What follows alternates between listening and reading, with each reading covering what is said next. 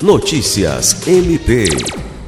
O Ministério Público do Estado do Acre, por intermédio do Centro de Atendimento à Vítima, realizou na última segunda-feira, 14 de fevereiro, uma palestra sobre sensibilização e conscientização na abordagem e atendimento à comunidade LGBTI para alunos da turma de 2021 do curso de formação de soldados da Polícia Militar do Estado do Acre.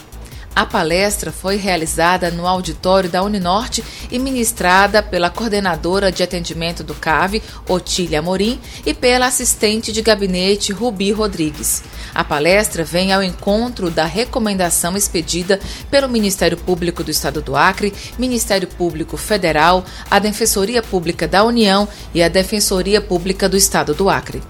Ao término, as palestras do Ministério Público do Acre foram certificadas pela Diretoria de Ensino da Polícia Militar do Estado do Acre, pela ministração e instrução com a temática de grupos vulneráveis, durante o curso de formação de soldados da Polícia Militar do Estado.